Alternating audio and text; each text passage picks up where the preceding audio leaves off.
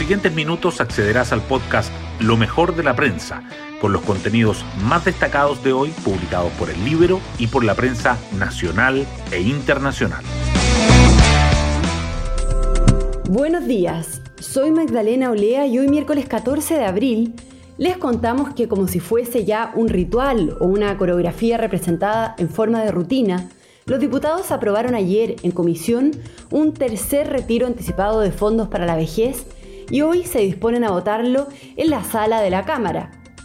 Pero la discusión real ya va dos o tres jugadas más adelante y se instala en lo que será la discusión en el Tribunal Constitucional, ya que se da por descontado que el gobierno recurrirá a esa instancia para que apruebe o no el tercer retiro.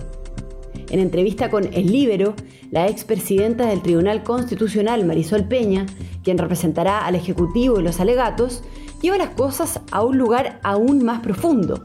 Plantea que lo que se está discutiendo aquí es la existencia del sistema previsional y no un mero rescate de fondos. Las portadas del día. La situación de la pandemia se mantiene en los titulares. El Mercurio informa que Salud registra una leve baja en presión sobre camas UCI, aunque el nivel de ocupación se mantiene al máximo. Mientras que la tercera plantea que infectóloga advierte sobre elecciones en mayo. Si no bajan los casos esta semana, no lo veo posible, dice.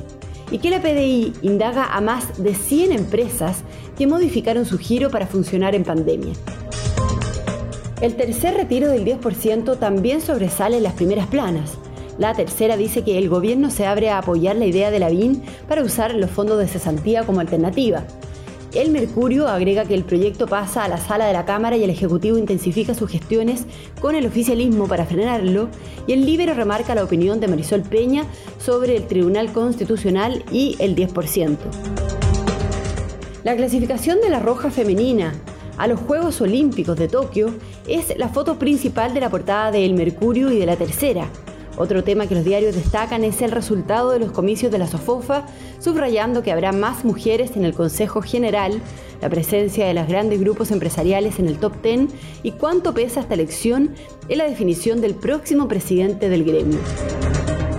El diario financiero, por su parte, informa que la China State Grid, dueña de Chilquinta, advierte un impacto por la ley que impide el corte por no pago. Temas del Libero. Hoy el Libero cuenta que hay tibieza en el modo en que los candidatos oficialistas a la moneda se refieren a sus contrincantes de extrema izquierda. La periodista Daniela Vaz nos explica. La última encuesta Academ corroboró el ascenso en popularidad de los candidatos presidenciales Pamela Giles y Daniel Jadwe por la izquierda. Sus pares de centro izquierda no han detenido su avance y tampoco lo han hecho los oficialistas, quienes han sido tibios o incluso han evitado por completo las críticas hacia ellos. En el Libero sondeamos las declaraciones e interacciones de los cinco candidatos de Chile Vamos con respecto a sus rivales Jadwe Giles y se realizó un termómetro de rudeza entre los aspirantes. El menos tibio es Desbordes, por mucho si se le compara al resto de los candidatos oficialistas. Un poco más lejos en la cantidad y dureza de las críticas está Matei, y todavía más lejos Briones, Sichel y Lavín. Este último prácticamente no ha emitido comentarios sobre sus compañeros. Puede leer la nota en www.ellibero.cl. Hoy destacamos de la prensa. La diferencia diaria entre los pacientes que se internan y los que son dados de alta ha caído de 50 a 38 en 14 días, luego de más de un mes de alzas. Los expertos miran eso con cautela y advierten que el retroceso puede no consolidarse como tendencia, ya que la semana pasada hubo un alto número de contagios. Además, mientras el indicador se mantenga en números positivos, el sistema tendrá que seguir sumando camas críticas.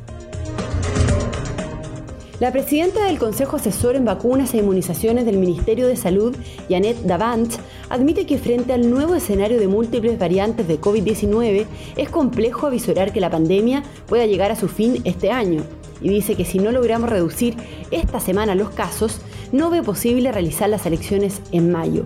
A nivel nacional, ve con preocupación que no se reduzcan los contagios, pues el país podría entrar en una situación similar a la de Brasil, ser un terreno fértil para el desarrollo de nuevas cepas. La Cámara avanza en el trámite del tercer retiro del 10% y el Ejecutivo intensifica las gestiones con el oficialismo para frenarlo. Los diputados de la Comisión de Constitución aprobaron la indicación sustitutiva que busca evitar que el proyecto sea rechazado por el Tribunal Constitucional con algunos cambios y sin votos de Chile Vamos.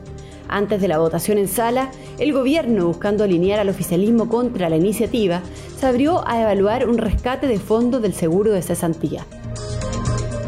El gobierno apura exenciones para hacer frente al impuesto a los superricos y busca avanzar en acuerdo previsional. El avance del impuesto al patrimonio llevó al presidente Piñera a pedir al ministro de Hacienda Rodrigo Cerda que acelere una propuesta para ajustar o eliminar algunos tratamientos tributarios especiales. En tanto, el ministro del Trabajo, Patricio Melero, se reunió con senadores de la oposición para evaluar el avance de la reforma al sistema de pensiones. Y nos vamos con el postre del día. A partir de ahora comienza a escribirse una nueva etapa en la historia del fútbol chileno, porque ayer la selección femenina ganó el repechaje frente a Camerún y estará por primera vez en los Juegos Olímpicos en Tokio. Bueno, yo me despido, espero que tengan un muy buen día miércoles y nos volvemos a encontrar mañana en un nuevo podcast, Lo mejor de la prensa.